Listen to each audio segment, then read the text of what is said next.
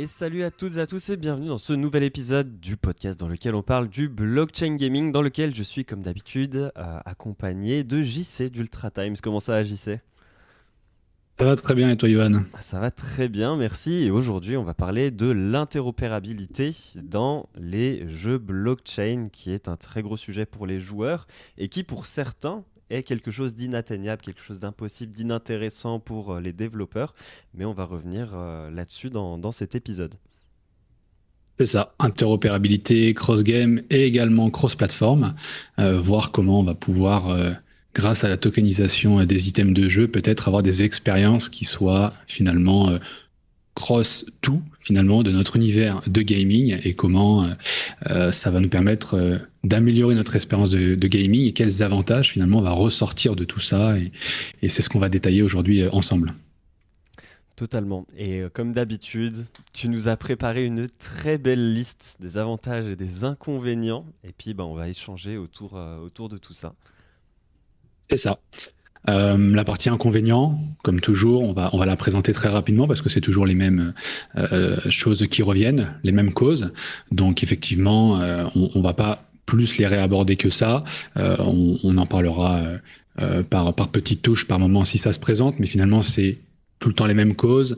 Euh, la tokenisation peut amener une spéculation euh, excessive. Euh, il peut y avoir un manque de compréhension du Web 3. Les utilisateurs peuvent éventuellement être être perdus. Il y a des risques réglementaires. Il y a éventuellement des problèmes environnementaux si jamais des actifs numériques sont mintés sur des blockchains qui sont sur la preuve de travail.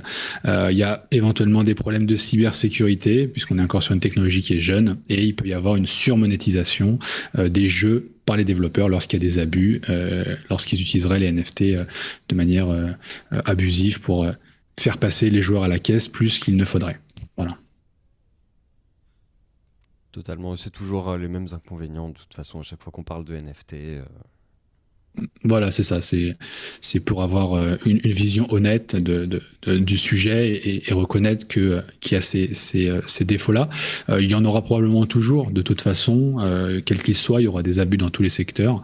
cependant, voilà, c'est vrai que nous, on est quand même convaincus que la majorité de la de la technologie apporte du positif et va très probablement euh, améliorer euh, grandement les expériences de gaming euh, à l'avenir et, que c'est vraiment un, nouveau gaming et, ou au moins une très grosse branche qui va qui va s'ouvrir et qui va apporter des, beaucoup de plaisir aux joueurs. En tout cas on en est on en est convaincu alors je propose de démarrer directement avec l'interopérabilité entre les jeux donc aujourd'hui, euh, grâce à la tokenisation, on va pouvoir euh, avoir une interopérabilité de nos items de jeu qui sont donc tokenisés sur la blockchain entre plusieurs jeux. Voilà, c'est quelque chose qui est possible, euh, c'est quelque chose qui techniquement est envisageable. Ça existe déjà en partie, comme tu le soulignais, Johan, dans l'environnement Axie.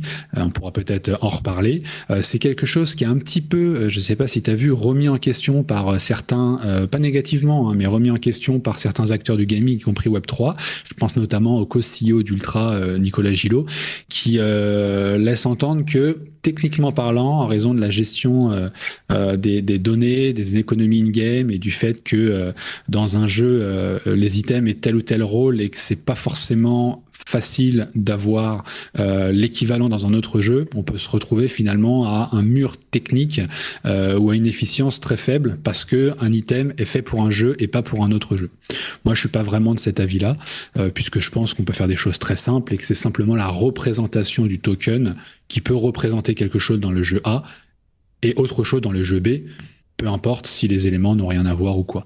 Donc après, voilà, peut-être qu'à l'esprit, il avait deux épées dans un même jeu et qu'effectivement, bon, c'est deux jeux différents, l'épée fait pas la même chose, c'est peut-être délicat, mais si on élargit le spectre, une épée dans un jeu et puis euh, l'accès à un coffre dans un autre jeu, ça n'a rien à voir, mais j'ai le token et j'ai les deux actions finalement. Ouais, exactement. En fait, euh, ça sera de l'adaptation au jeu par jeu. C'est d'ailleurs comme dans Axie Infinity où bah, euh, il y a des jeux qui récupèrent les actions dans lesquels, qu'on utilise déjà sur le jeu officiel Axie Infinity Origins et euh, les, les, attaques d'un Axie dans un jeu ne sont pas représentés de la même façon dans un autre jeu en fait. Ce sera les mêmes parties de corps, euh, etc. Ce sera le, même visuel, mais eh bien les attaques seront adaptées aux mécaniques euh, de jeu parce que il y, a certains jeux, par exemple il y a un jeu Axie là qui est en train de se faire où ce sera un, un peu comme un Mario Kart, on devra faire la course, euh, bah, les attaques ce seront pas les mêmes que dans le jeu de cartes Axie Infinity Origins. Euh, ce sera à chaque développeur de, s'adapter. Et on peut même imaginer que euh, flingue dans, dans, un jeu donne accès à une voiture dans un autre jeu. Enfin, tout hmm. est bah, possible. c'est ça. Voilà. C'est ça, ouais. Donc je pense qu'il n'y a pas de limitation et qu'il y a un vrai avenir par rapport à ça. et que ça amènerait notamment une longévité des éléments de jeu. Donc euh, je, rebondis et je fais la transition vers le, premier point. Euh, c'est vrai que lorsqu'un joueur en a fini avec un jeu, bon bah les items de jeu qu'il a acquis euh, bah, deviennent inutiles du coup. Bon bah là, il pourrait en effet être utilisé dans d'autres jeux et continuer à avoir de la valeur et servir à un but. Donc ça, je pense que c'est intéressant puisqu'on a le sentiment de capitaliser d'année en année finalement sur son sur son sur son gaming, sur sur le temps qu'on a passé derrière un jeu et on se constitue ce fameux patrimoine dont on parle presque à tous les épisodes numérique, euh, euh, ce qui nous permet de, nous sentir d'autant plus immergés et, on bénéficie d'un sentiment d'accomplissement qui est, qui est, à mon avis, bien plus fort et donc une expérience globale améliorée. Oui, totalement. Après, le seul bémol qu'il y aurait à ça, c'est que, euh, bah, effectivement, euh, c'est pas aussi simple que euh, pour un développeur que de dire, ok, bah, ce NFT là, je l'inclus dans mon jeu et hop, magiquement, il va être modélisé, etc. dans le jeu. Non, ça demande un, travail de, modélisation de nouveau du côté du développeur. et pour certains, cette barrière là, euh, va décourager les développeurs à. Enfin, du coup, ils n'auraient aucun intérêt à utiliser les, assets d'un autre jeu.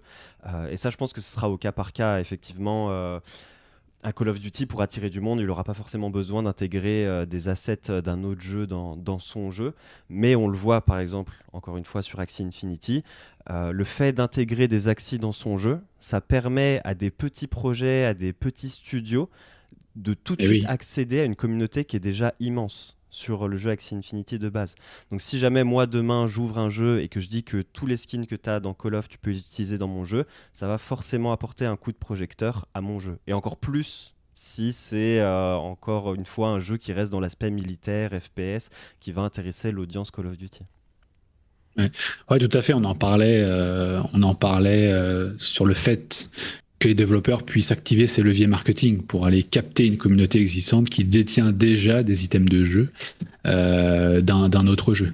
Euh, c'est clair, moi je suis assez convaincu qu'on pourrait avoir une, une, une, base en fait. C'est-à-dire que comment dire, on aurait un, environnement euh, de, de, de, développement proposé aux petits développeurs euh, qui pourrait leur permettre de s'appuyer sur un écosystème finalement de tokens et de communautés et qui pourraient construire leur jeu sur la base de ça, en se disant euh, j'ai euh, tel et tel type de token, euh, tel ou tel type d'item de jeu tokenisé, j'ai tel et tel type de communauté. Alors, sur la base de ces éléments-là, qui sont visibles sur la blockchain, je vais construire un jeu, une expérience de gaming autour de ça. Donc en fait, on inverse un petit peu le processus de création. C'est pas je crée un jeu et puis j'y mets des items et ma communauté arrive, récupère des items, les craft, etc. C'est ils ont déjà des items et je suis le créateur du jeu et je vais proposer un environnement où les joueurs vont pouvoir euh, utiliser et, et, participer à mon jeu grâce à ce qu'ils ont aujourd'hui déjà. Et ça, ça n'existe pas. Clairement, ça n'existe pas. Et c'est une façon de faire que pourrait permettre euh, la, tokenisation et, la blockchain. Et je pense qu'il y a énormément de possibilités et de choses à faire de ce côté-là pour les développeurs. Ça sera un sujet d'ailleurs qu'on abordera euh, plus en détail. totalement, un levier euh, totalement pertinent. L'avantage, évidemment, d'avoir une tokenisation des items, c'est que ça représente derrière, euh, in fine, bah, une économie de temps et d'effort euh, pour les joueurs, puisque les joueurs passent souvent beaucoup de temps à acquérir des items de jeu. Bon, bah, si ces éléments peuvent être utilisés dans plusieurs jeux, bah, ça signifie que le temps et l'effort investi dans l'acquisition de ces items euh, sont davantage récompensés. Donc, simplement pour insister sur ça, gain de temps, gain d'effort, donc plus de plaisir, puisque moins de, de, euh, de, de, euh, de comment dire de, euh, ah j'ai perdu le mot quand tu fais deux fois la même chose tu vois ça t'évite de redondance. Voilà moins de redondance dans ta façon de jouer et, c'est intéressant. D'ailleurs on, va le revoir plus tard mais je fais quand même la petite parenthèse. C'est vrai que quand tu joues à un jeu il peut t'arriver de, de jouer à, à, ce même jeu ou à la suite de ce même jeu. Bon, bah, sur une autre plateforme euh, ou avec un autre jeu. Enfin, si c'est un autre jeu, alors c'est un autre jeu. Si c'est le même jeu sur notre plateforme, c'est donc cross-plateforme, et donc d'avoir ici euh, la, nécessité de devoir euh, refaire deux fois la même chose, c'est dommage. Si mon item il est tokenisé, alors en passant au jeu 2, bah, je réutilise mon token d'avant, ou si j'ai déjà mon token et je rejoue au même jeu sur notre plateforme, je peux le réutiliser. Bon, après, pendant je parle, je m'aperçois que c'est pas forcément un scénario fréquent où on va jouer à un jeu, s'arrêter et recommencer le même jeu sur notre plateforme, mais admettons. Quoique, quoique c'est pas un scénario qui arrive parce que on n'est pas dans le contexte euh, qui nous faciliterait le fait de le faire. Mais c'est vrai que si on sait qu'on a nos éléments qui sont tokenisés, on pourrait se dire oh j'ai démarré ma partie sur mon PC. Finalement, ce jeu, j'aime bien être posé dans mon lit le soir avec ma manette de play dans les mains. Bon, je vais plutôt jouer à ce jeu sur ma play c'est pas un problème, mes items sont tokenisés cross-platform, je vais pouvoir continuer avec ma sauvegarde, avec mes items, avec tout au sein euh, de la version euh, euh, PlayStation que j'aurais peut-être aussi eu de manière automatique, puisque j'aurais une version tokenisée du jeu PC qui serait aussi lisible sur ma Play. On en parlait dans la, dans la partie tokenisation des jeux du, premier podcast.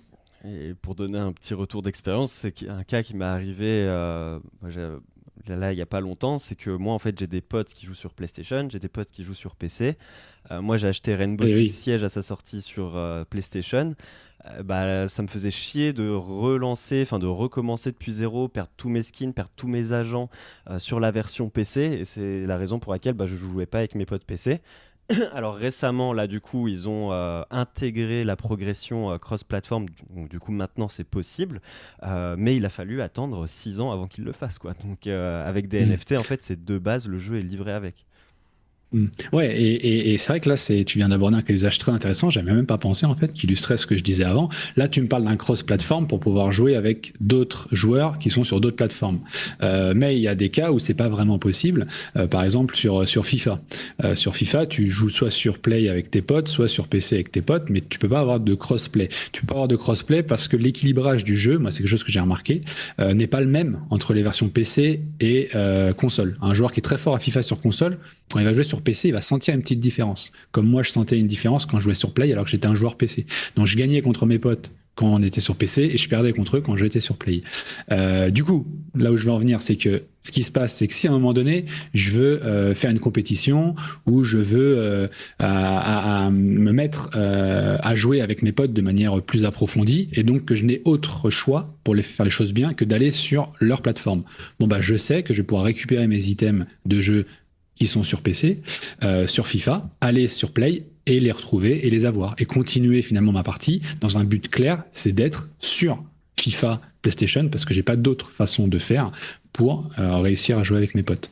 Donc c'est un cas d'usage qui serait, euh, qui serait complètement pertinent. Ouais, totalement. bah, D'ailleurs, ça me fait penser à bah, toute la scène e-sport au bout de, euh, autour de Rainbow Six. Au début, ils avaient une ligue sur, sur Xbox et une ligue sur PC, parce que comme tu le dis, l'équilibrage n'est pas le même, le recul des armes et tout pour s'adapter clavier-souris manette, c'était pas la même chose. En plus, euh, oui. Et, au bout d'un moment, et eh ben, euh, Ubisoft, ils ont décidé de dégager la ligue Xbox et de faire de l'e-sport uniquement sur PC. bah, tous les joueurs Xbox, ils ont dû se réadapter au PC et, et, et perdre toute leur progression, tous leurs personnages et tout euh, pour eux, ça a dû être euh, un petit enfer s'ils avaient commencé à collectionner pas mal de choses. Mm. Mm, c'est clair. Et euh, d'ailleurs, ça me rappelle, tu sais, l'anecdote, tu as dû l'avoir passé du joueur de Red Dead Redemption 2 sur Google Stadia, qui a passé combien? 4000 heures de jeu, je crois 2000 ou 4000 heures de jeu. Ah ouais, et qui a supplié sur Twitter Google de faire quelque chose pour récupérer tout le temps qui a passé. Et c'est vrai qu'avec une telle mécanique, on aurait pu imaginer basculer ça sur Play et puis il continue, puis il est content, il n'y a pas de souci. Tu vois, ne serait-ce que la sauvegarde, je veux dire, ça se trouve, tu peux tout, euh, tu peux tout euh, tokeniser en simplement tokenisant la sauvegarde. Ça se trouve, tu peux tout récupérer. Ça serait un process qui serait assez simple si ça se trouve. Parce que pour ceux qui ne sont pas au courant, Stadia a fermé ses portes et donc du coup tous les joueurs qui avaient des sauvegardes sur Stadia, bah, ils pouvaient pas les transférer. Mm, en plus, ils ont fermé et en plus tu pouvais pas transférer ta sauvegarde puisqu'il n'y avait pas d'interopérabilité. Mais ce qui ne doit pas demander un énorme effort, c'est ça le pire, c'est qu'en fait on est derrière sur deux environnements euh, différents, deux plateformes différentes, mais derrière c'est le même jeu, donc il est codé quand même, euh, même s'il y a des ajustements de la même façon. Donc en fait il faudrait juste prendre la sauvegarde, bon faire en sorte de la de la de la mouler comme il faut pour la mettre sur une autre plateforme. Simplement ils veulent pas faire l'effort, mais si de base il y avait la possibilité de tokeniser, euh, eh ben ça serait une un interfaçage. C'est ce que euh, je disais dans, dans de précédents podcasts, c'est que la blockchain, il faut voir ça aussi comme une API et une interface où on va aller, où les développeurs de jeux vont aller se greffer pour proposer des données et des informations. Donc ça va faciliter énormément euh, le développement de l'interopérabilité cross-jeu et cross-game. C'est pas seulement que ça permet de le faire techniquement, c'est que ça le facilite énormément euh, d'avoir cette infrastructure technique pour le gaming. En fait, c'est là où, la révolution est et, à aller chercher. C'est ça, en fait, ça, facilite et ça offre une standardisation parce que je pense que c'est. Ça peut paraître simple, je pense, de, transférer une sauvegarde d'un environnement à un autre, mais je pense pas que ce le soit tant que ça parce que je sais que sur PlayStation, je sais plus c'était pour quel jeu, mais je crois que c'était pour Spider-Man. Ils avaient sorti donc euh, l'édition euh, normale au début et ensuite ils avaient fait une édition Game of the Year avec tous les DLC et tout. Et en fait, euh, sur le PlayStation Store, c'était considéré vraiment comme un jeu différent. Genre l'ID du jeu n'était pas le même. Et du coup, l'ID de, euh, qui correspond aux sauvegardes non plus. Et donc, euh, Insomniac Games, qui pourtant est comme ça avec mm. euh, Sony, hein, c'est une exclusivité PlayStation, bah, ne pouvait pas transférer les sauvegardes de l'édition normale à l'édition Game of the Year. Apparemment, techniquement, c'était pas possible sans une intervention de, Sony qui ne l'a pas fait. Donc, mm. Ouais, c'est ça. Tu parles de standardisation, c'est exactement ça. Aujourd'hui, c'est trop compliqué, c'est trop galère, c'est probablement possible, mais les coûts sont trop importants. Euh, il faut peut-être débugger en plus derrière, parce que c'est la première fois qu'on le ferait. La standardisation. Donc standardisation entre les jeux, entre les plateformes. Donc forcément, ouverture des possibilités. C'est comme Internet. Aujourd'hui, on a un protocole qui est le TCP/IP. Ça a permis de créer Internet. Euh, pour la blockchain, il faudrait qu'à terme, ça soit un peu pareil. Euh, voilà. Aujourd'hui, on est multi-blockchain, mais c'est vrai que, la standardisation, c'est important. En tout cas, pour la niche du gaming, c'est vrai que ça, ça permettrait ça. Euh, tout ce qui est euh, innovation dans le gameplay, euh, je pense que l'interopérabilité, elle peut encourager l'innovation dans le gameplay. parce que les développeurs de jeux vont pouvoir créer des interactions intéressantes entre les items de jeu. Hein, du coup, d'après moi, les possibilités, elles sont démultipliées, voire infinies, en fait. On a un, nombre infini de, cas d'usage et de possibilités par rapport à ça, où euh, j'ai avoir un item de jeu euh, qui va permettre de faire euh, autre chose dans un autre jeu, et puis limite, après, je fais carrément un, un troisième item d'un troisième jeu, et en fonction de ce que je détiens, il se passe telle ou telle chose dans le jeu. Donc en fait, dans l'esprit de j'ai de la donnée, euh, j'ai un item de jeu, c'est en fait de la donnée, et quand j'ai telle et telle et telle donnée, alors il y a telle ou telle expérience qui se passe dans mon jeu. Euh, donc ça, je pense qu'il peut y avoir de très grandes innovations autour du gameplay euh, dès lors que les développeurs ont la possibilité d'identifier quel item de jeu j'ai de tel jeu et pas que. D'ailleurs ce qu'on disait que les items de jeu ça pouvait être plein de choses. Ça pouvait être des, des, items ça pouvait être des sauvegardes ça pouvait être des personnages mais ça peut être plein plein de choses des items. Donc si j'ai finalement tel et tel et tel et tel item, ça veut dire que j'ai tel et tel et tel data, donc j'ai une personnalisation déjà du gameplay, on va y revenir, euh, mais j'ai la possibilité aussi d'innover parce que euh, je m'appuie sur un champ des possibles de données qui est, beaucoup plus large. Et, j'espère d'ailleurs que les, développeurs, les studios arriveront à être inventifs avec ça et qui euh, n'opteront ah, pas pour... Mais, j'espère en tout cas. Et après, je sais, je pense que si jamais ça vient, ça, si je devais mettre ma pièce dessus, je pense que ça viendrait plus euh, des petits studios, des studios indés, ce genre d'innovation, euh, où ils auraient euh, un plus grand intérêt encore à y gagner que, que, les gros studios, qui eux, à mon avis, sont encore, bon, bah, c'est des paquebots quoi. Il y a de l'inertie à chaque fois qu'ils veulent innover, ça demande, ça peut demander du temps, donc, mais on verra. Mmh. Ouais, c'est clair, c'est clair. Moi, j'ai aucun doute. Je me dis qu'il y a une grosse attente par rapport à ça, qu'on n'est pas les seuls, toi et moi, à attendre euh, ce, genre d'expérience. Euh, on l'a vu de façon sur des, environnements comme Axie, que derrière ça continue de tourner malgré tout. Euh, donc il y a quand même une envie de ce type d'expérience de gaming. Et comme tu le dis bien, l'innovation va venir par les petits studios, par des studios start-up peut-être qui vont essayer de, de se positionner sur ce genre de techno parce que les gros vont préférer regarder, voir racheter et voir ce qui se passe pour tâter le marché. Et ça va arriver de ce côté-là. Et c'est avec des interfaces euh, et des infrastructures blockchain standardisées, comme on disait, que ça va permettre à des petits studios pour euh, finalement peu d'investissement d'arriver à leur fin. Et, euh, et je fais le, le, évidemment l'accroche avec Ultra. Eux, c'est leur positionnement. Euh, L'Ultra blockchain, c'est un SDK, c'est Ultra Cloud, c'est un environnement technique à disposition des petits studios, euh, puisque on n'a pas besoin euh, forcément de savoir euh, développer sur blockchain. On a tout qui est clé en main. On a également des interfaces no code, donc avec des smart contracts qui sont déjà pré-build s'il le faut et finalement quasiment tout ce qu'il faut pour tokeniser son jeu ou mettre du Web 3 dans son jeu et donc permettre l'innovation. Et à partir de là, l'innovation va se faire. Euh, et puis à un moment donné, quand ça va accrocher ou qu'on va voir qu'il y a du potentiel, que les grands studios vont le voir, c'est là où ils vont embrayer et c'est là où ils vont euh, probablement proposer euh, encore un autre niveau puisqu'ils auront forcément plus de moyens que, que les petits studios. Ouais. Totalement. Mais à voir. Ouais. Euh, les joueurs, ils peuvent euh, potentiellement conserver certaines performances ou statistiques euh, de jeu à travers différents jeux. C'est un petit peu ce que je disais avant. Ça, je pense que c'est c'est quelque chose, notamment peut-être pour l'e-sport, qui va être déterminante. En plus, ça pourrait offrir une sensation de progression globale. C'est un petit peu ce qu'on disait tout à l'heure, plutôt que tout recommencer avec avec chaque nouveau jeu. C'est-à-dire qu'on a, on revient toujours sur cette histoire de patrimoine numérique. C'est vrai que d'avoir euh, tu sais, le, ce sentiment de progression globale du gamer. Tu vois ce que je veux dire? C'est que tu es là, tu as tes items de jeu. Euh, tes items de jeu peuvent représenter des performances. Tu as également euh, peut-être des items qui vont représenter des statistiques. Et à partir de là, au fur et à mesure de ton parcours de joueur au, au fil des années, tu as ton, ton, ton, donc ton patrimoine, ton, ton, comment dire, ton environnement de, de gamer qui, qui, se développe et qui continue d'être utile, comme on le disait avant, puisque pourrait être utilisé de manière cross, euh, cross game, euh, et ça donnerait la sensation d'avoir une progression continue globale. Tu vois, moi par exemple, quand je joue à un jeu, bon, je suis, euh, quand j'ai la possibilité, j'y arrive, je suis content de finir un jeu, tu vois. Mais bon, après un, deux, trois ans, j'ai presque oublié que je l'ai terminé.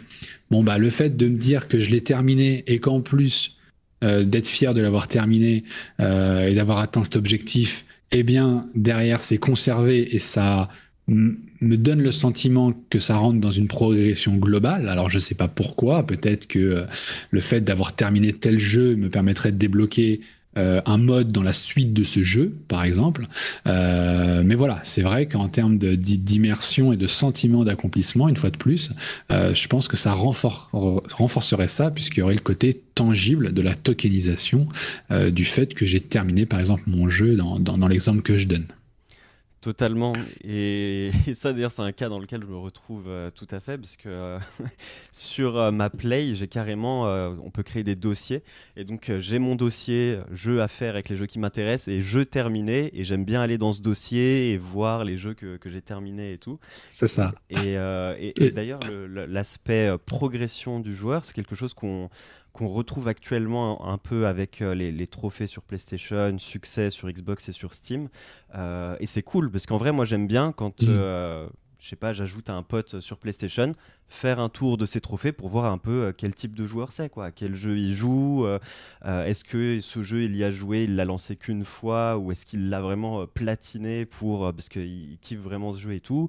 Et ça permet, ouais, tout simplement de, de se rendre compte de quel joueur t'es, ça crée ton identité de joueur en fait.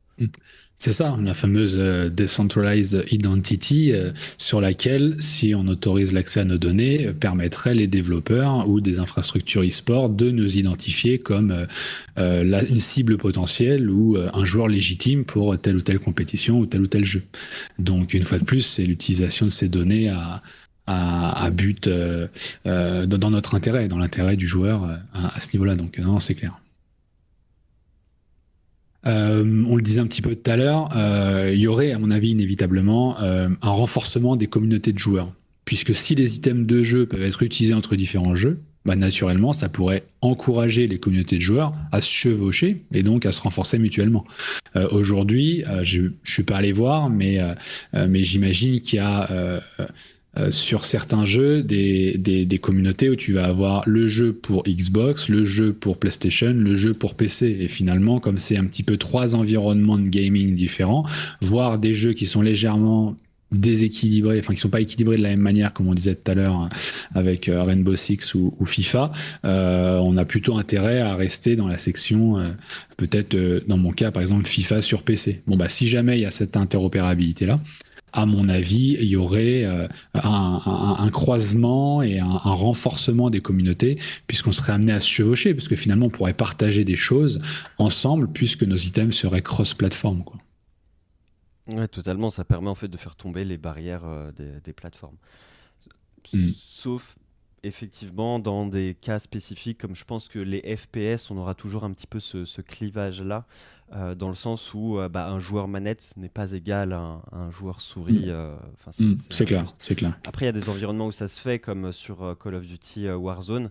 Euh, mais ça crée des tensions parce que les joueurs PC disent ah ouais non mais les joueurs manettes c'est de la triche ils ont une aide à la visée qui est abusée et tout donc euh, bon mm.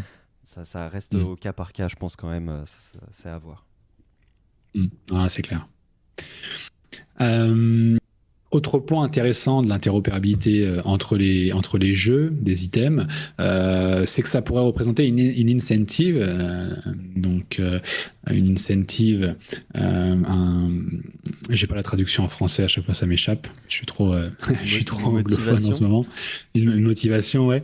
Euh, une récompense, c'est ça, à, investir dans, dans, les items. Pourquoi? Bah, Sachant que les items peuvent être utilisés dans différents univers de jeu, euh, les joueurs pourraient être plus enclins à investir dans des items rares ou de grande valeur. Voilà, tout simplement. du fait que j'ai un item cross-platform, cross-game, eh bien, inévitablement, mon euh, item prend de la valeur puisqu'il a plus d'utilité dans un environnement qui est plus large.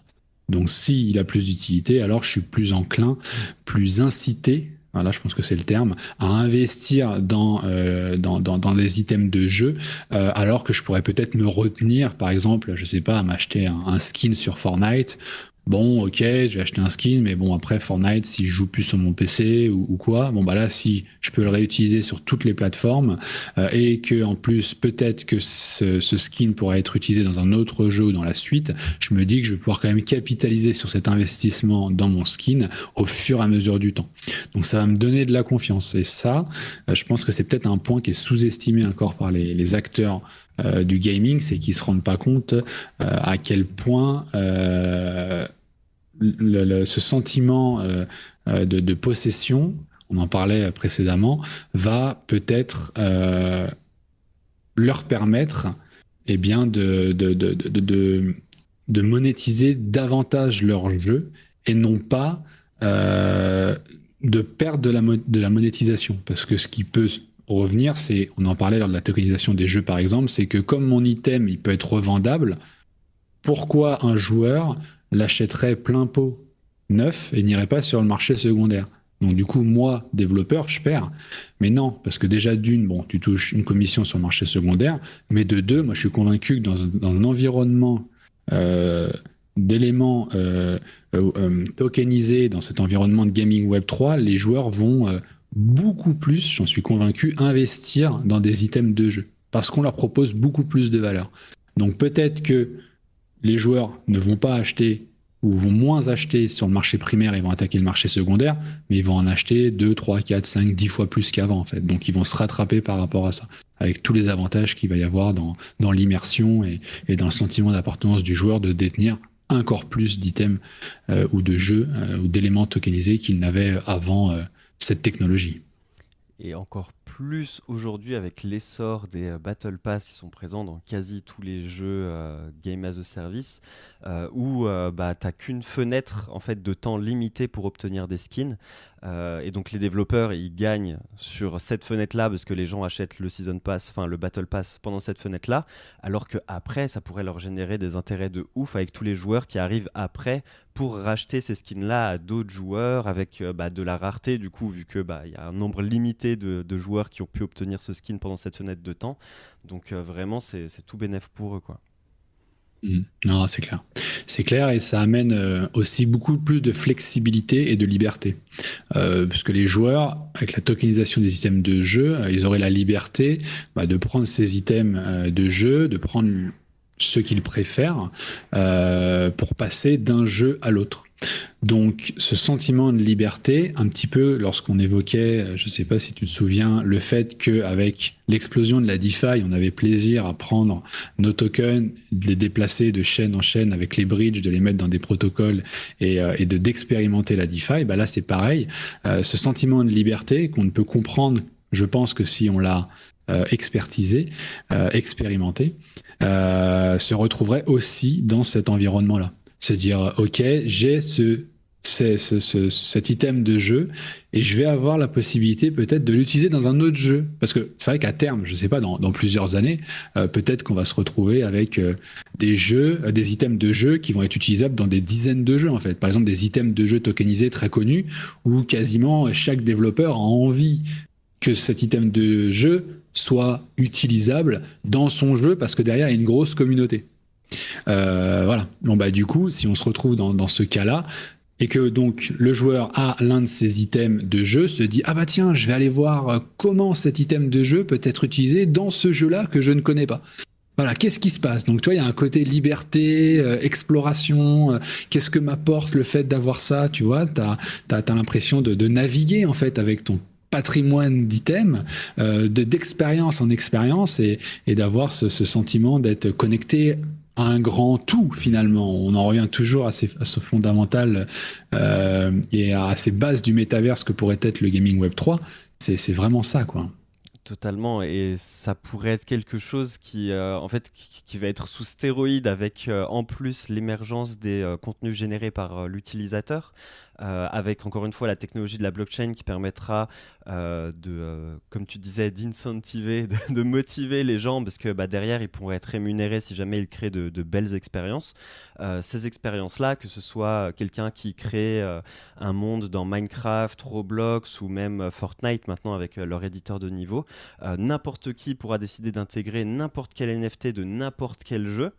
et ça permettra de créer des expériences juste ouf. Et donc, un joueur moi, je suis joueur de Rainbow Six. Si je crée un, jeu demain dans, avec l'éditeur de niveau Fortnite, euh, bah forcément, euh, je vais, vu que j'ai une attache avec ce jeu, je vais y intégrer euh, ces NFT là. Et donc la commu R6 sera potentiellement intéressée par mon expérience.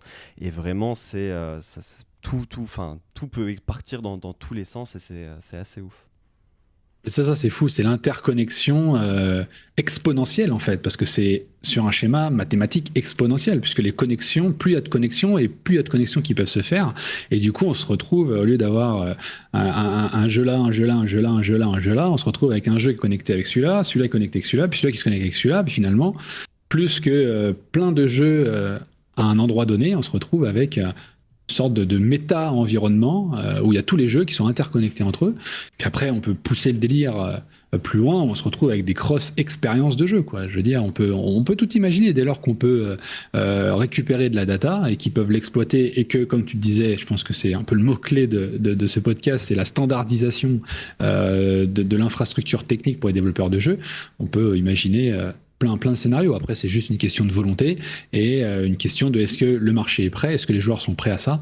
Mais euh, je reste convaincu qu'ils le seront un jour ou l'autre parce que ça sera, à mon avis, juste énorme. Euh, il y aura au moins une niche pour, pour, pour jouer à ce genre de jeu. Quoi. Ah ouais, non, clairement. Bah, en fait, encore une fois, hein, je pense que les joueurs, une fois que tu leur montres l'utilité, que tu leur fous l'utilité sous, sous les yeux, que c'est tangible pour eux, là, je pense que euh, euh, qu'ils auront ce, switch.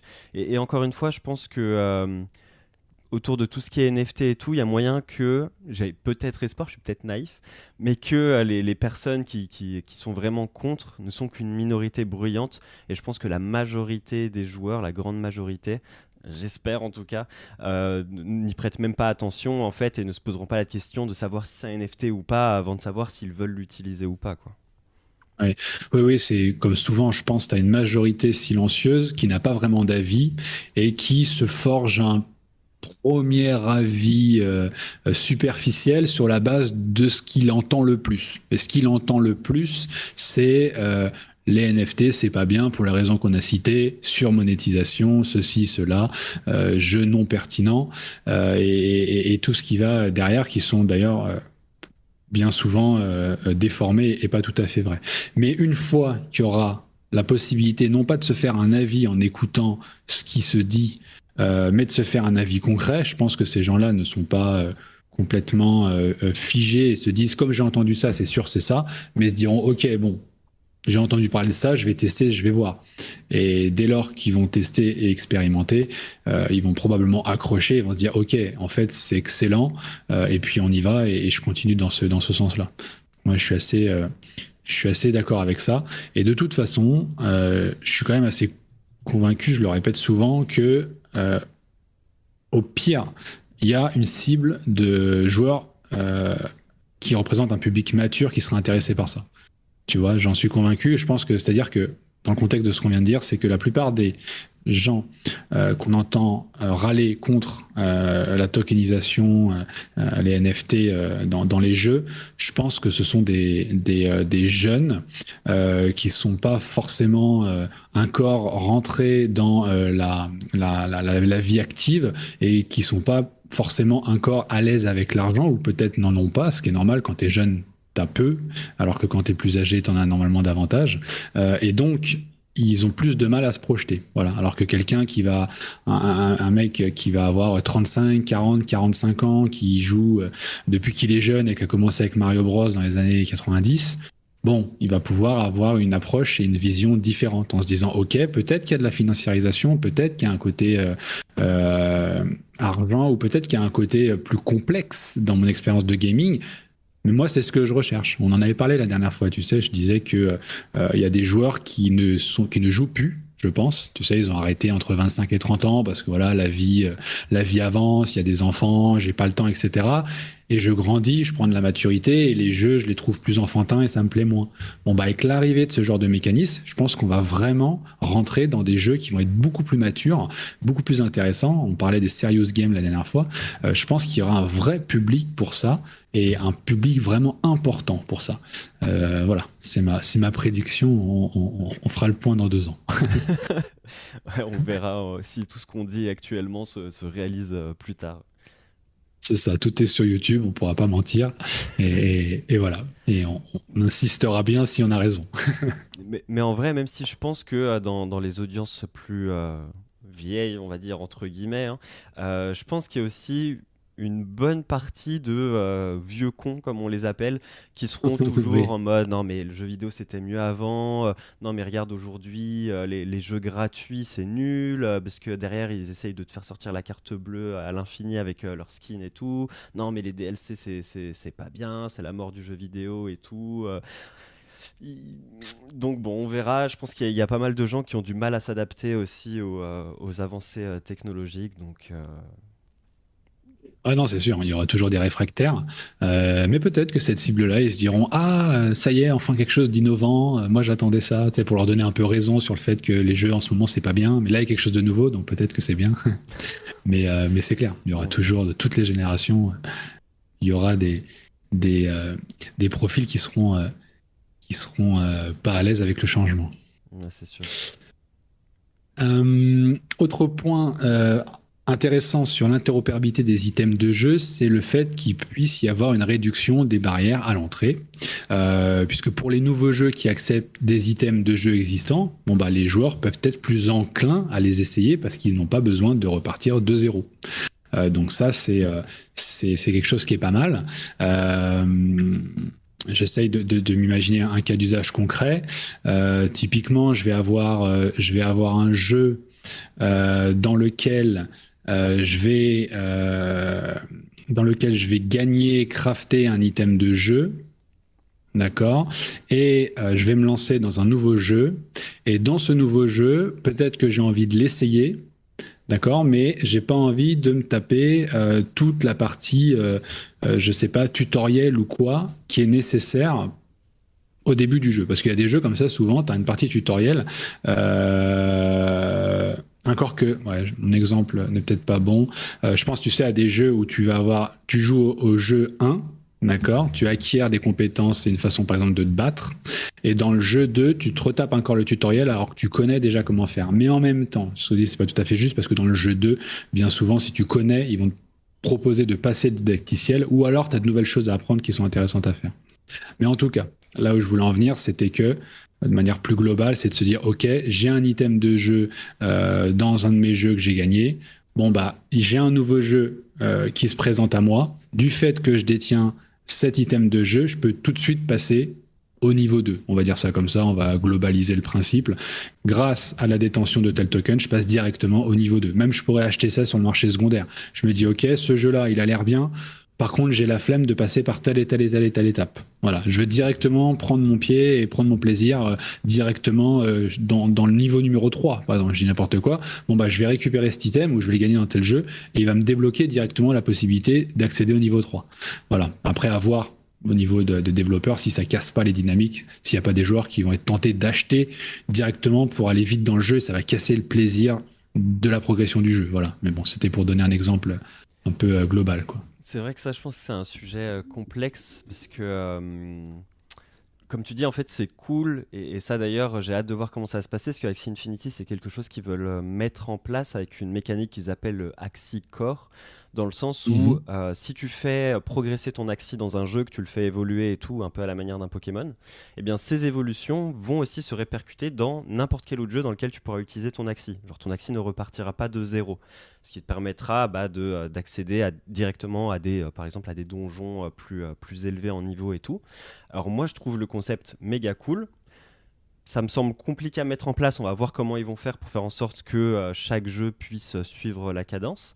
Euh, mais je me demande aussi comment ça va être reçu de la part des joueurs en fait. Si jamais il y a quelqu'un qui est dans un jeu, qui s'est investi, qui se dit ok moi là j'ai réussi à battre le, donjon le plus fort parce que j'ai passé du temps sur ce jeu et tout, et qu'il y a un mec qui n'a jamais joué à ce jeu mais parce qu'il a progressé dans un autre jeu, il peut aussi accéder au même donjon. Euh, le joueur qui a passé son temps sur ce jeu-là, il va peut-être se dire ah ouais non mais lui il est pas légitime machin et tout.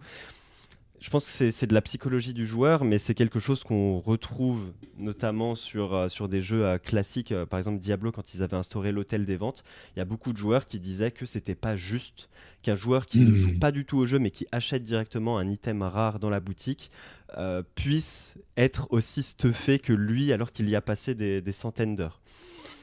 Ouais. Donc, ah ouais, il faudrait, euh, ah ouais, il faudrait euh, peut-être segmenter. Tu sais, par exemple, ce cas d'usage serait intéressant pour les jeux solo où il n'y a pas besoin de se comparer à qui que ce soit. Chacun fait sa vie, donc je m'en fous que mon pote euh, il soit en niveau 3 direct, alors que moi j'ai démarré en niveau 1. là, ça aurait du sens. Mais effectivement, je pense que tu as raison pour des multijoueurs ou quand il y a de la, de la confrontation et tout, il il faut pas qu'il y ait du pay to win en fait, parce qu'on rentre dans du pay to win tout simplement. Donc il faut éviter ça, ça existe déjà aujourd'hui. Ça existera probablement aussi plus tard et même de manière euh, plus intense encore avec la tokenisation. Mais c'est vrai que ça, c'est le genre de mécanique qu'il faut éviter. Euh, alors après, pour le coup, pay to win, euh, je pense qu'il y a une grosse différence à faire et je pense que peu de joueurs font cette distinction entre un pay to win où tu peux acheter un item méga fort dans la boutique de, façon illimitée pour directement être stuffé au maximum et que cet item, tu puisses pas l'avoir de façon gratuite, à un jeu dans lequel un joueur va réussir à drop une arme forte et qu'il va pouvoir la vendre à un autre joueur. Je pense que c'est totalement différent parce que cette arme, elle ne sort pas de, nulle part, elle n'est pas créée comme ça. Il y a quand même un joueur derrière qui a passé des heures de jeu pour avoir cette arme. Alors après que ce soit lui qui l'utilise ou un autre joueur, pour moi ça revient au, même, tu vois. Mais pour hmm, d'autres, ça en fait un pay to win, ce que je pense qui est faux. Bah, on en revient toujours à la, segmentation. Quoi. Pour un jeu solo, euh, pas de discussion, c'est pas un problème. Voilà, je m'éclate avec mon arme qui est plus forte. Dans un jeu multijoueur, bah, tout dépend de l'équilibrage. Euh, si j'achète cette arme et que je tue tout le monde très facilement alors que je suis un, débutant, c'est peut-être, euh, ça peut être assimilé à du pay to win abusif, mais inversement, comme tu dis, suivant le contexte, il peut y avoir des cas où, c'est pertinent et c'est justifié et, et, que ça rentre dans une économie in-game qui a du sens. Quoi. Donc non, c'est clair. Euh, autre point, euh, autre point sur l'interopérabilité euh, des items de jeu cross game, ça va être le fait que on peut avoir une collection unifiée. en effet, les joueurs peuvent maintenir une collection unifiée d'items de jeu précieux à travers différents jeux, du coup. donc ça peut créer un petit peu comme on disait tout à l'heure, un sentiment de continuité et d'accomplissement durable. Tu vois, j'ai mes items, j'ai ma collection. En fait, c'est pas j'ai tel item de tel jeu, tel item de l'autre jeu. Non, c'est voici mes items de manière générale. D'ailleurs, on peut très bien être dans une situation où j'ai euh, eu, euh, j'ai gagné, j'ai obtenu un item de jeu du jeu X, que le jeu Y est arrivé et propose des mécaniques au sein de son jeu qui utilisent cet item-là, et finalement, ce jeu Y a tellement de succès, capitalise tellement sur l'item, qu'en fait, ça devient quelque part plus l'item de jeu du jeu Y que l'item de jeu du jeu X. Alors qu'à la base, c'était l'item de jeu du jeu X. Tout ça pour dire plus simplement que, en fait, je pense que les items de jeu, peut-être à terme, ou dans certains cas, ne seront plus forcément rattachés à un jeu. Tu vois, on dira pas, j'ai euh, l'épée euh, de euh, Zelda, mais cet item de jeu me permet aussi d'avoir une voiture dans Mario Kart. Non, c'est j'ai un item qui est à la fois une voiture dans Mario Kart et à la fois une épée dans Zelda. C'est pas à la base c'est une épée et ça fait ça, c'est non, j'ai un truc généraliste, j'ai un truc global dans ma collection unifiée qui me donne l'avantage de ça, ça, ça, ça, ça, ça.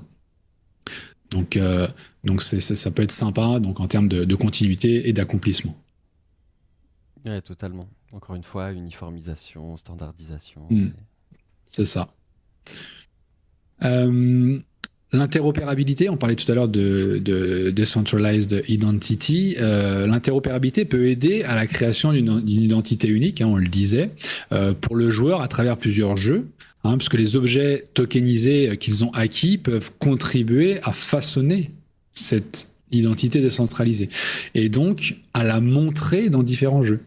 Euh, si je fais des compétitions e-sport, si j'ai besoin d'accéder à telle ou telle chose, ou même en dehors de l'écosystème du jeu, je vais sur un Discord ou quoi que ce soit, euh, c'est des sujets dont on a déjà parlé, j'ai la possibilité de prouver avec la détention euh, de mes items que je suis bien telle personne, que je suis ce type de jeu, et j'ai finalement cette identité euh, euh, digitale de gamer qui est euh, démontrée par la possession des actifs de jeu que j'ai à travers tous les jeux réunis. dernier point autour de la partie cross game, même si on a parlé aussi de cross platform, et puis après on attaque la partie cross platform un avantage euh, que, j'ai identifié, c'est le fait que euh, les joueurs peuvent être plus enclins à pousser plus loin l'exploration euh, de nouveaux jeux si leurs acquis précédents, donc tokens, personnages, compétences, bref, items de jeu tokenisés, sont transférables et utilisables dans ce nouveau contexte. C'est un petit peu ce qu'on disait tout à l'heure, mais euh, pour prendre un exemple concret, si je joue un jeu d'exploration euh, euh, qui est vraiment très vaste, comme par exemple les jeux d'exploration spatiale qu'on peut avoir comme No Man's Sky, par exemple, il en existe beaucoup d'autres. Bon bah si je sais que je détiens un token qui me donnera l'avantage d'aller plus vite, plus loin dans la galaxie, et d'aller donc là où peu de gens sont, puisque No Man's Sky, on rappelle que c'est un jeu où tu as euh, de la génération procédurale. Donc en fait, les mondes sont créés sur les serveurs au fur et à mesure que les joueurs les explorent. Euh, après, j'ai pas joué au jeu, mais dans un contexte de jeu où il faut aller plus loin pour pouvoir avoir la possibilité de générer euh, de nouvelles choses parce qu'autour de moi c'est déjà généré. Bon bah si j'ai des tokens qui me donnent la possibilité d'aller plus vite, plus fort, plus rapidement, euh, alors je vais être plus tenté euh, et motivé d'aller explorer parce que j'ai déjà cette base en fait. C'est en fait c'est un peu comme si euh, euh, on me donne une voiture et j'ai déjà de l'essence ou dans un autre cas j'ai pas d'essence. Bon bah si j'ai si voilà si je veux aller en soirée, tu vois, j'ai ma voiture, je sais pas trop si j'y vais. Si j'ai de l'essence dans ma voiture, bon allez vas-y j'y vais. Par contre s'il faut aller faire le plein avant d'y aller, peut-être la flemme, tu vois. Donc l'analogie elle est là et, et je pense que c'est c'est une, une réalité. Ouais bah surtout pour, euh, pour les joueurs, euh, comme on disait, qui, qui, ont une vie active, un boulot, etc., euh, le fait de d'échanger son, son temps contre de l'argent, enfin de l'argent contre, contre du temps, c'est quelque chose qui revient souvent dans, la tête de, ces joueurs-là. Est-ce que je vais payer mm. pour avancer plus vite dans le jeu ou est-ce que je vais me taper à 50 heures de jeu pour y parvenir C'est toujours quelque chose qui pèse dans la balance, c'est sûr. Mm. Non, c'est clair. C'est clair, c'est clair. C'est pour ça que, que ça, ça, peut faire la diff à, un moment donné. pour pour les jeux cross-game, pour les items de jeux cross-game. Euh, je propose qu'on switch sur la partie, euh, sur la partie euh, cross-platform, même si on a un petit peu croisé finalement dans ce podcast ces informations. Il y avait d'autres points que je suis en train de regarder qui pouvaient être intéressants. Il y en a certains qui reviennent, qui sont redondants. Ce qui est intéressant quand on a des items de jeu tokenisés et donc utilisables cross-platform, c'est qu'on peut du coup avoir une meilleure liquidité. Hein, puisque si des marketplaces le permettent, euh, bah, des items interopérables euh, entre plateformes pourraient être changés ou vendus entre ces différentes plateformes. Donc ça proposerait une meilleure liquidité et donc ça apporterait de la valeur ajoutée aux items. Hein, si jamais j'ai un item de jeu de euh, j'ai un item d'un jeu PC et que je peux le vendre à un joueur console, bah, du coup, euh, ça m'offre plus de possibilités et j'ai plus d'acheteurs en face euh, que si le jeu n'était vendable qu'à un joueur PC. Bon bah là, du coup, c'est cross-platform et je me retrouve avec euh, tous les joueurs console, tous les joueurs PC et autres qui peuvent acheter mon item. Donc j'ai une unification de la liquidité. C'est plus facile pour moi d'acheter et de revendre. voilà, principe même de la, de la liquidité. Cette interopérabilité cross-platform, euh, elle pourrait aider à créer une communauté de joueurs plus unis et plus vaste. Hein, c'est un peu ce qu'on disait tout à l'heure déjà, où les utilisateurs des différentes plateformes peuvent interagir et partager leur expérience, donc indépendamment de la plateforme qu'ils utilisent. Donc on appliquait ça tout à l'heure euh, entre les jeux. Là, on peut l'appliquer entre les plateformes. Euh, c'est voilà simplement un petit rappel qu'il peut y avoir cette expansion de la communauté de la communauté des joueurs. Euh, alors un point aussi, c'est vrai qu'on a évoqué indirectement, euh, euh, mais, mais, sur lequel on n'a pas insisté, c'est que cette interopérabilité cross-platform, finalement, est-ce que ça pourrait pas encourager à explorer de nouvelles plateformes tu vois, si les joueurs savent qu'ils peuvent apporter leur item préféré sur une nouvelle plateforme, bah, ils seront peut-être plus enclins à l'essayer. Tu vois, ça peut favoriser la découverte de nouvelles plateformes de jeu. là, je pense peut-être aux plateformes euh, euh, PC, tu vois, on va avoir Steam, Origin, GOG, etc. Bon bah si j'ai deux jeux euh, sur deux plateformes et qu'il y en a une que je connais pas euh, ou que j'ai envie de switcher dessus. Alors que j'ai déjà commencé mon jeu mais euh, mais que je voulais pas parce que fallait que je recommence de zéro. Et pourtant sur cette plateforme il y avait une offre où il y avait un truc sympa et je voulais l'utiliser. Bon bah là je suis toujours ce côté liberté quoi. Je suis plus libre je suis plus flexible. Je vais où je veux je fais ce que je veux et c'est moi qui décide qui est, qui, est, toujours sympa. Donc ça peut m'encourager parce que j'ai davantage de, de, de, liberté et de, et de flexibilité finalement même si je pense qu'au final, ces plateformes-là, du coup, pour s'adapter euh, au marché, vont proposer euh, des trucs en mode ouais, mais si vous jouez sur notre plateforme, vous gagnerez ce NFT exclusif euh, et tout, tu vois. Et eh oui. Ce qui est déjà, le, déjà le cas avec Twitch, ou si tu t'abonnes à, Twitch Prime, et ben régulièrement dans certains jeux, tu as des drops de skins exclusifs, etc. Quoi. Mm. Non, c'est clair. Et puis de toute façon, euh, la blockchain étant ce qu'elle est, euh, il pourrait y avoir un verrouillage en fait de l'utilisation des actifs numériques en disant bon bah t'as un NFT mais il est utilisable que chez nous. Mm. Voilà, ça c'est le, revers de, la médaille quelque part euh, de la souplesse de la technologie blockchain. Et donc ils pourront effectivement s'amuser à faire ça et on en reviendra un petit peu à avant. Mais bon, je pense que ceux qui auront des politiques les plus souples euh, seront ceux qui seront les, plus gagnants, même si Apple est un peu un contre-exemple. Là, tout de suite, c'est ce qui me vient à l'esprit. c'est pas les plus ouverts et pourtant, c'est les rois du monde. Donc, euh, il, faut, il faut faire attention. Euh, je prendrai un dernier point parce que je m'aperçois qu'en fait on a, abordé indirectement tous les points euh, cross-platform lorsqu'on on a parlé de, de, des items cross-game.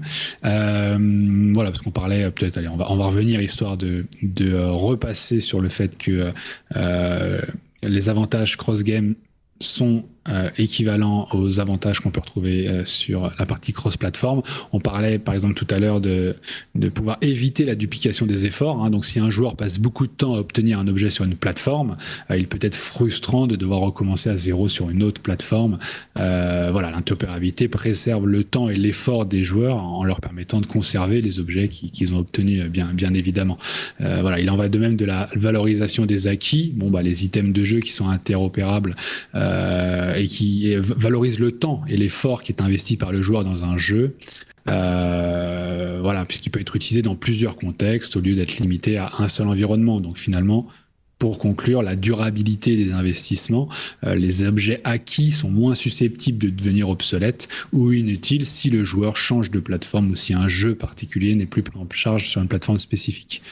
Donc euh, voilà, ça donne euh, un avantage ça donne davantage de valeur aux items de jeu sur le, euh, marché secondaire. Voilà, donc la, la, boucle est bouclée et on, voit finalement toujours cette, synergie qu'apporte la, tokenisation ici entre le cross-gaming et le cross-platforming qui serait dorénavant possible.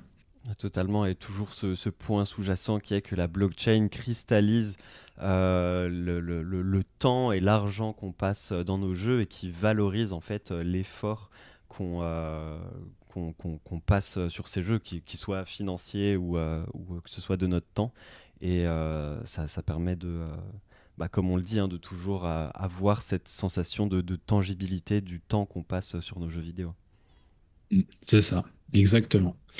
Donc voilà, affaire à suivre. On va suivre les prochains mois, toujours pareil, attentivement. On va voir, euh, on va voir ce que ça va donner. Et puis euh, voilà, on espère que, que ça va se développer. Euh, je pense que Axi quand même lead pas mal le truc sur, sur ce sujet-là. J'ai ce sentiment-là, on va voir si ça va s'accélérer. Mais moi, petite parenthèse, je suis très à l'écoute de ce que va proposer Amazon. Tu sais, avec sa NFT Marketplace qu'on attend toujours, elle devait sortir, elle a été repoussée, elle devait sortir, elle a été repoussée. Et puis là, on n'a plus de nouvelles, donc on ne sait pas ce qui se passe.